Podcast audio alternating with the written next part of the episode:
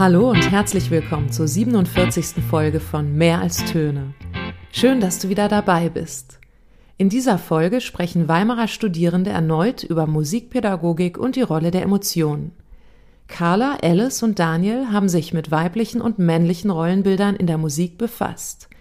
Sie sprechen im Folgenden unter anderem darüber, was an diesen Bildern problematisch sein kann und was sie im Zusammenleben mit anderen manchmal auch ärgert. Hi, ich bin Carla. Hi, ich bin Alice. Und ich bin Daniel.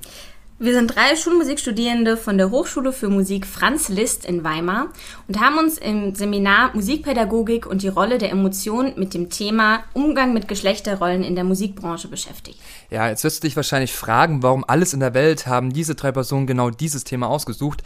Und dann muss ich es einfach sagen, Oft genug kann man nicht über dieses Thema sprechen, denn ich finde es absolut gravierend, wie unterschiedlich die Voraussetzungen, Chancen und Möglichkeiten unserer Gesellschaft sind und das allein abhängig auch nur von der eigenen geschlechtlichen Identität.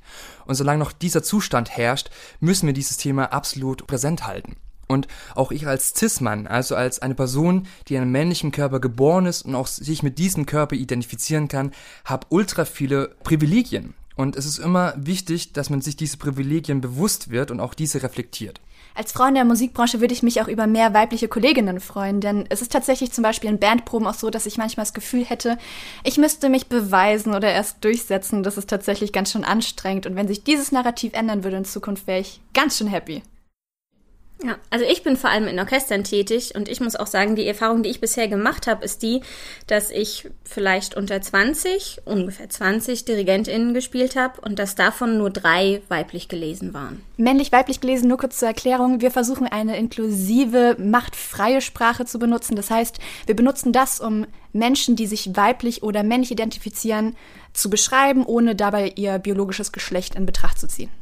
Das Deutsche Musikinformationszentrum hat in diesem Jahr eine neue Studie rausgebracht zur Geschlechtergerechtigkeit in Berufsorchestern. Und in dieser Studie haben sie 129 öffentlich finanzierte Orchester gesucht und die haben mit allen möglichen Stellen insgesamt um die 10.000 Beschäftigte. Und wenn man sich dort mal den durchschnittlich weiblich gelesenen Anteil anschaut, dann ist das in den Orchestern bei circa 40 Prozent könnte man sagen, ja, ist ja doch gar nicht so schlecht. 40% ist fast die Hälfte, fast paritätisch. Aber wenn wir weiterschauen, bei den höheren Dienstpositionen, also KonzertmeisterInnen, SolistInnen oder stellvertretende SolistInnen, da haben wir nur noch einen weiblich gelesenen Anteil von 30 Prozent. Und noch gravierender wird's dann in Führungspositionen in Spitzenorchestern und das sind nur 20 Prozent. Aber es gibt auch eine gute Nachricht. Bei den 25 bis 45-Jährigen ist die Aufteilung fast paritätisch. Das könnte auch daran liegen, dass bei klassischen Orchestern die erste Runde oftmals hinter einem Vorhang stattfindet, also wie Blind Auditions, sodass man weder Namen noch das Geschlecht äh, des Spielenden kennt. Und tatsächlich bei den New York Philharmonics war es so, dass in den 50ern, 60ern größtenteils Männer mitgespielt haben und seitdem in den 70ern diese Blind Auditions eingeführt worden sind, waren plötzlich viel mehr Frauen dabei. Ähm, das kann man auch nachlesen in dem Buch Invisible Women, Exposing Data Bias in a World Designed for Men von Caroline Criado Perez. Ja, womit man aber dann trotzdem erklären kann, warum vor allem Führungspositionen immer noch männlich besetzt sind, ist dann, dass die zweite Runde oder die gegebenenfalls auch dritte Runde ja dann wieder von Angesicht zu Angesicht stattfinden.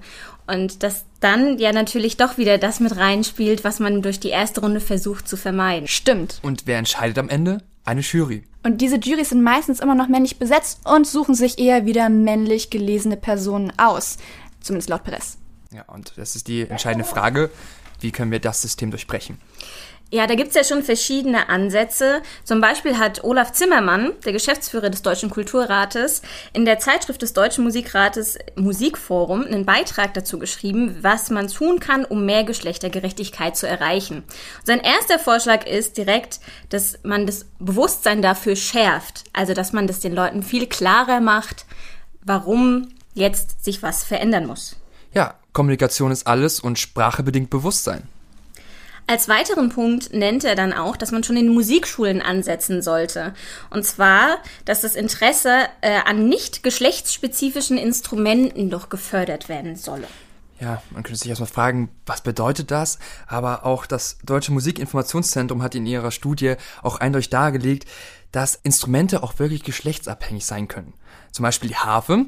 Harfe spielen 93,7% nur weiblich gelesene Personen. Das ist zum Beispiel gegenübergestellt bei Blechblasinstrumenten genau das Gegenteil. Und zwar bei Posaune oder Trompete spielen 95% männlich gelesen dieses Instrument. Und noch eindeutiger ist es bei der Tuba. Da kommen auf 103 Männer nur zwei Frauen. das ist toll. Ja. Dann ähm, bringt Zimmermann an, dass man schon in Auswahlgremien und Juries besser besetzen sollte und mehr weiblich gelesene Personen dazu zu dieser Tätigkeit einladen sollte. Das ist ja witzig, denn in Gremien oder organisatorischen Tätigkeiten sind tatsächlich laut Gabriele Schulz mehr Frauen tätig, aber je prestigeträchtiger diese Gremien sind, zum Beispiel nehmen wir mal die Oscars und deren Jury, desto mehr männlich gelesene Personen sind da drin. Und wir müssen gar nicht zu den Oscars schauen, denn zum Beispiel, wenn man unsere eigene Hochschule betrachtet, da haben wir alle zwei Jahre den Bundeswettbewerb für schulpraktisches Klavierspiel Grotian Steinweg. Und als es letztes Mal stattfand, und zwar 2018, saßen sieben Leute in der Jury und davon war nur eine Person weiblich gelesen. Wo wir schon bei Musikhochschulen sind, da setzt Zimmermann auch an und schlägt vor, dass man auch mehr weiblich gelesene Personen in Führungspositionen besetzen sollte. Also bei Berufungen von Professuren vor allem darauf zu achten, weiblich gelesene Personen äh, einzustellen. In Deutschland haben wir 25 Musikhochschulen und von diesen 25 Hochschulen bieten 19 den Studiengang Schulmusik an, also Musik auf Gymnasiallehramt. Und ich habe mir mal die Mühe gemacht, bei all diesen 19 Hochschulen die Musikpädagogik-Professuren anzuschauen. Und insgesamt sind es 40. Und von diesen 40 Musikpädagogik-Professuren sind nur 14 weiblich besetzt. Das ist ein Prozentsatz von 35 Prozent. Da ist also noch viel Luft nach oben.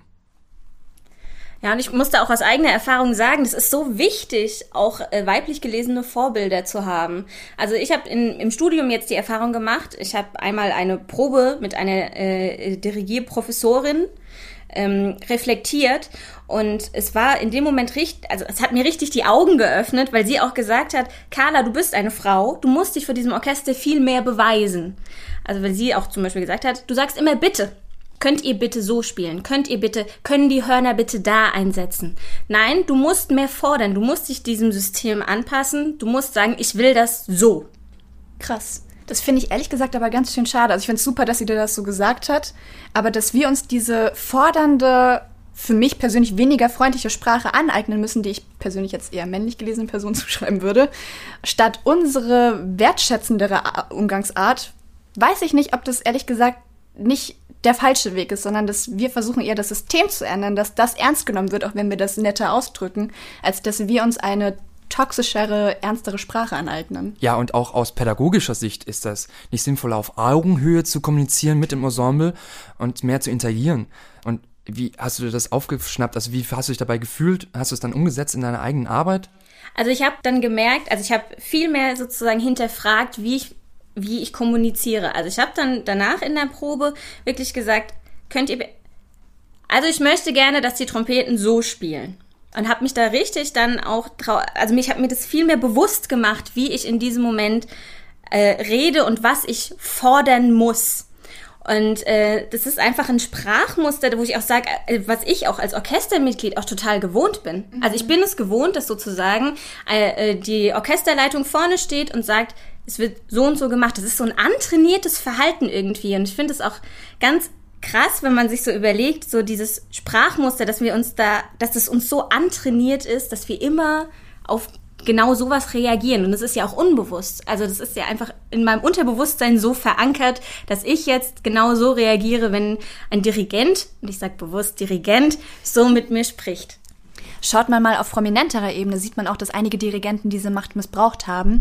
Ähm, Anke Charten, oder entschuldigt bitte, wenn ich den Namen falsch ausspreche, Anke Charten hat dazu einen sehr interessanten Artikel geschrieben, denn das Herausheben und Entlassen einzelner prominenter Dirigenten ist eigentlich wenig nachhaltig. Das sind Schauprozesse, mit denen sich Theater reinwaschen wollen. Versteht mich nicht falsch, es ist wichtig, Tätern die Stirn zu bieten, aber es geht eigentlich darum, das ganze System zu ändern und nicht einzelne Menschen zu entlassen, denn diese erhöhte Sensibilität geschlechterbezogenen Machtmissbrauchs gegenüber ist etwas, was wir fördern müssen. Apropos Förderung, das ist jetzt auch Olaf Zimmermanns letzter Punkt, und zwar, dass man weiblich gelesene Personen gezielt fördern sollte, zum Beispiel dadurch, dass man mehr Werke von KomponistInnen spielt oder dass man Stipendien gezielt auch für weiblich gelesene Personen ausschreibt. Tatsächlich ist es aber so, dass 44 Prozent aller Stipendien an weiblich gelesene Personen gehen, aber nur 28 Prozent aller Preisträgerinnen weiblich gelesen sind.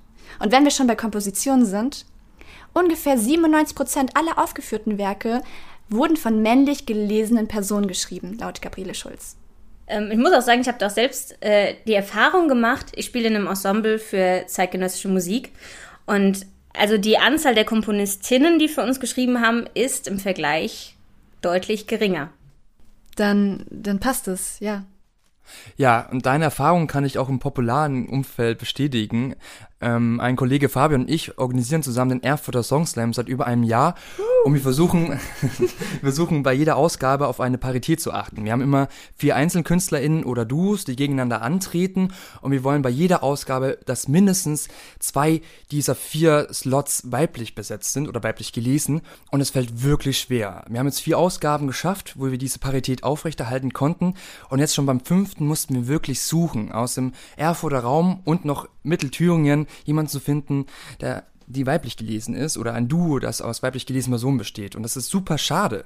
Und ich stelle mir die ganze Zeit die Frage, was können wir dagegen tun? Da sind solche Formate zu sagen, wir müssen darauf achten, lasst uns paritätisch ähm, die Bühnen besetzen. Es ist ja schon mal der erste Schritt, dass ihr überhaupt als Veranstalter darauf achtet. Das machen, glaube ich, die meisten nicht. Also wenn man gerade nach, äh, nach, wenn man gerade auf Rock am Ring guckt, da waren letztes Jahr von 250 Musikern keine zehn Frauen dabei. Und das sind nicht mal die Frontlieder, sondern einfach wirklich MusikerInnen. Ob das jetzt Bassisten sind, Gitarristen, da waren einfach so wenig Frauen dabei. Und da frage ich mich auch, wieso? Wo sind sie alle hin? Wo sind sie hin? Und warum achtet niemand drauf? Ja. Also dieses Thema ist doch eigentlich schon sehr präsent in unserer Gesellschaft. Und auch Menschen, die auf Festivals gehen, sind doch auch etwas mehr sensibilisiert als vielleicht andere Personengruppen. Und wie man als veranstaltende Person dann nicht drauf achtet, ist doch auch, sag ich mal, vernichtend für das eigene Image. Absolut. Vielleicht liegt es aber auch in dieser Talentförderung. Also ich war einmal bei einem Workshop dabei, wo insgesamt 50 MusikerInnen dabei waren. Und ähm, es gab insgesamt elf Frauen, was schon wenig ist. Und alle elf Frauen waren SängerInnen. Also Sängerinnen. und alle anderen Bandmitglieder waren männlich besetzt. Das verstehe ich nicht. Da hätte man allein schon beim Casting darauf achten können, dass es einfach eine gemischte Gruppe ist. Ich finde es auch sehr erfrischend, muss ich ehrlicherweise zugeben, wenn ich eine Frau oder weiblich aussehende Person am Schlagzeug sehe. Zum Beispiel ja. beim ähm, Duo Das Lumpenpack oder ehemals Duo und jetzt mit einer Band. Wir haben, ähm, sind ja zwei männlich gelesene Personen oder zwei Männer. Äh, und die beiden haben sich dann eine Band gesucht und die aus primär weiblich gelesenen Personen besteht und eine Frau am Schlagzeug. Und ich finde es so schön, weil es zeigt einfach, es sind nicht nur männliche Gesichter auf der Bühne und vor allem bei meiner Lieblingsband auch weibliche Gesichter dabei und ich finde das irgendwie super wichtig. Absolut. Und wenn man auch noch gerade auf die Techniker guckt, ich glaube, ich habe noch nie eine weibliche Technikerin gesehen, wenn ich gespielt habe. Oder beim Licht. Das waren bei mir immer männlich gelesene Personen. Stimmt. Ich kann mich auch an keinen Auftritt erinnern, wo eine weiblich aussehende Person in einem Technikpult stand oder saß. Oder? Okay, krass. also das heißt ja nicht, dass es die Person nicht gibt. Aber, ja, ja. aber, so, wenn wir, aber wenn man jetzt aus unserer Erfahrung das so wahrnimmt, ich habe auch, also auch immer, wenn, wenn irgendwie Aufnahmen gemacht worden sind oder sowas, ich habe noch nie jemand, also auch eine weiblich gelesene Person da erlebt. Hm. So, das ist schon verrückt. Warte, aber unsere Technik, die wir bei uns im Institut sind meines Wissens nach, solange ich zumindest da bin, immer männlich gewesen, oder? Irre ich mich? Ich bin auch schon länger am Institut als du und ich kann mich auch nur an männlich gelesene Technik-Hiwis erinnern. Oh Gott, wir fallen ins Raster. Aber es muss anscheinend äh, unterattraktiver sein für weiblich gelesene Personen. Also. Ja, manchmal liegt es auch an der Stellenausschreibung. Also in dem Buch von Perez steht auch geschrieben, dass bestimmte Adjektive tendenziell eher Männer ansprechen und andere Frauen, obwohl es genau derselbe Job ist. Und vielleicht liegt es auch daran, dass man diese Stellenausschreibungen eben etwas Frauen einladender formulieren könnte weiblich gelesene Personen tendenziell viel mehr diese Care-Arbeit zu Hause leisten. Stimmt. Und dann ist das zeitlich natürlich auch ein Faktor. Also wenn ich weiß, ich muss eigentlich nachmittags mich um Kinder und den Haushalt kümmern, kann ich ja schlecht sagen, ja, dann gehe ich nochmal auf das Konzert und misch da. Da hast du recht. Also Frauen machen ja tatsächlich doppelt so viel Kindererziehung und viermal so viel Hausarbeit als Männer, laut Perez. Okay, also da kann man schon festhalten, einmal die Ausschreibung ist das Problem, dann einmal die Arbeitszeiten. Ist ja auch eher eine technische Tätigkeit. Und äh, wie auch schon das Deutsche Musikinformationszentrum ja herausgefunden hat, Musikinstrumente sind ja auch geschlechtsspezifisch und ähm, das ein oder andere Instrument ist für das weibliche Geschlecht attraktiver oder das männliche Geschlecht und dass wir vielleicht auch da schauen müssen, dass solche technischen Berufe, die mit Musik was zu tun haben, auch für weiblich gelesene Personen attraktiver wird. Und da müssen wir auch in der Ausbildung anfangen. Also in der Ausbildung weibliche Vorbilder zu haben. Wenn ich an meinen eigenen Unterricht denke, du hast ja vorhin gemeint, Alice, die meisten singenden Personen sind weiblich. Ja, zumindest in meinem Workshop da, ja. ja. Oder ja, in deinem Workshop. Und wenn ich zum Beispiel an meinen eigenen, an meinen eigenen Gesangsunterricht denke, bis zum Studium hatte ich nur Gesangslehrerinnen. Bei mir ist es genau umgekehrt, muss ich ehrlich sagen. Also mit meinem Schwerpunkt war es Saxophon und ich hatte bis zum Studium nur Unterricht bei Männern.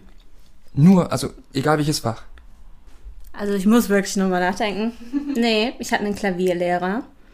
Und bis zu, also bis ich mich zum Stu äh, für mich aufs Studium vorbereitet habe, bevor ich mich da gezielt darauf vorbereitet habe, hatte ich nur bei Männern Unterricht das Deutsche Musikinformationszentrum sagt, einige Instrumentengruppen sind äh, geschlechterspezifisch. Und hattest du Gesangsunterricht vor dem Studium?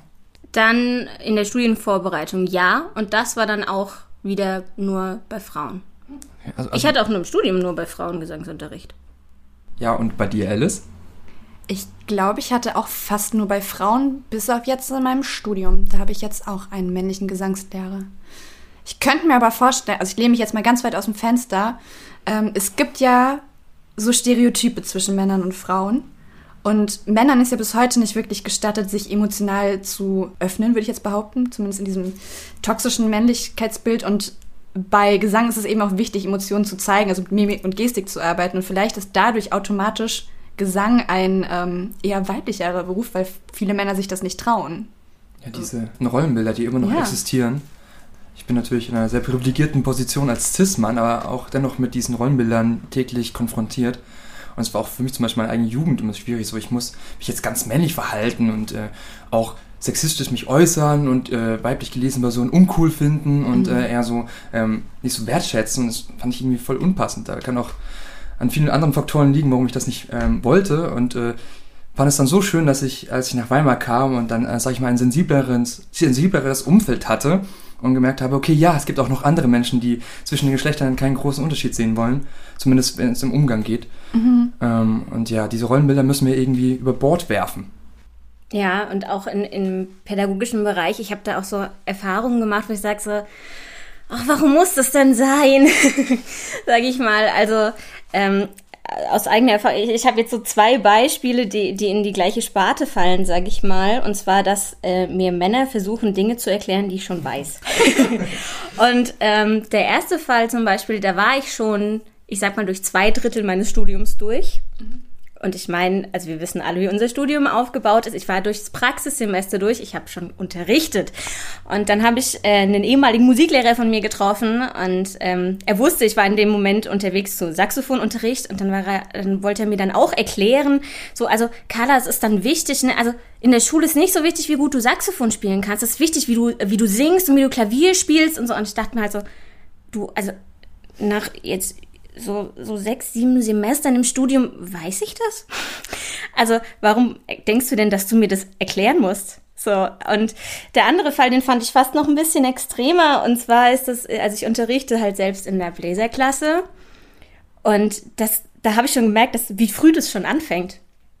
Und ähm, dass ich da wirklich so in der zweiten, dritten Klasse dann irgendwie ein Junge vor mir sitzt und mir dann erklären will, wie ich ein Saxophon aufzubauen habe. Und dann dachte ich, also mittlerweile äh, versuche ich es dann immer irgendwie so zu unterbinden, dass ich entweder sage, ähm, ah, okay, also hältst du jetzt heute den Unterricht. Für mich, das ist ja super, dann du, dann setze ich mich hinten rein, was macht man als nächstes? Oder äh, ich sag, also, oder in dem Moment, das habe ich mir leider angewöhnt, weil es mich immer so ein bisschen auch angegriffen hat, weil mich das so ärgert, wenn, wenn, wenn jemand, der, der ist acht Jahre alt und will mir was erklären, dann sage ich äh, ganz oft so, du, also ich habe angefangen, Saxophon zu spielen, da warst du noch nicht auf der Welt. Aber danke, dass du es mir versuchst zu erklären.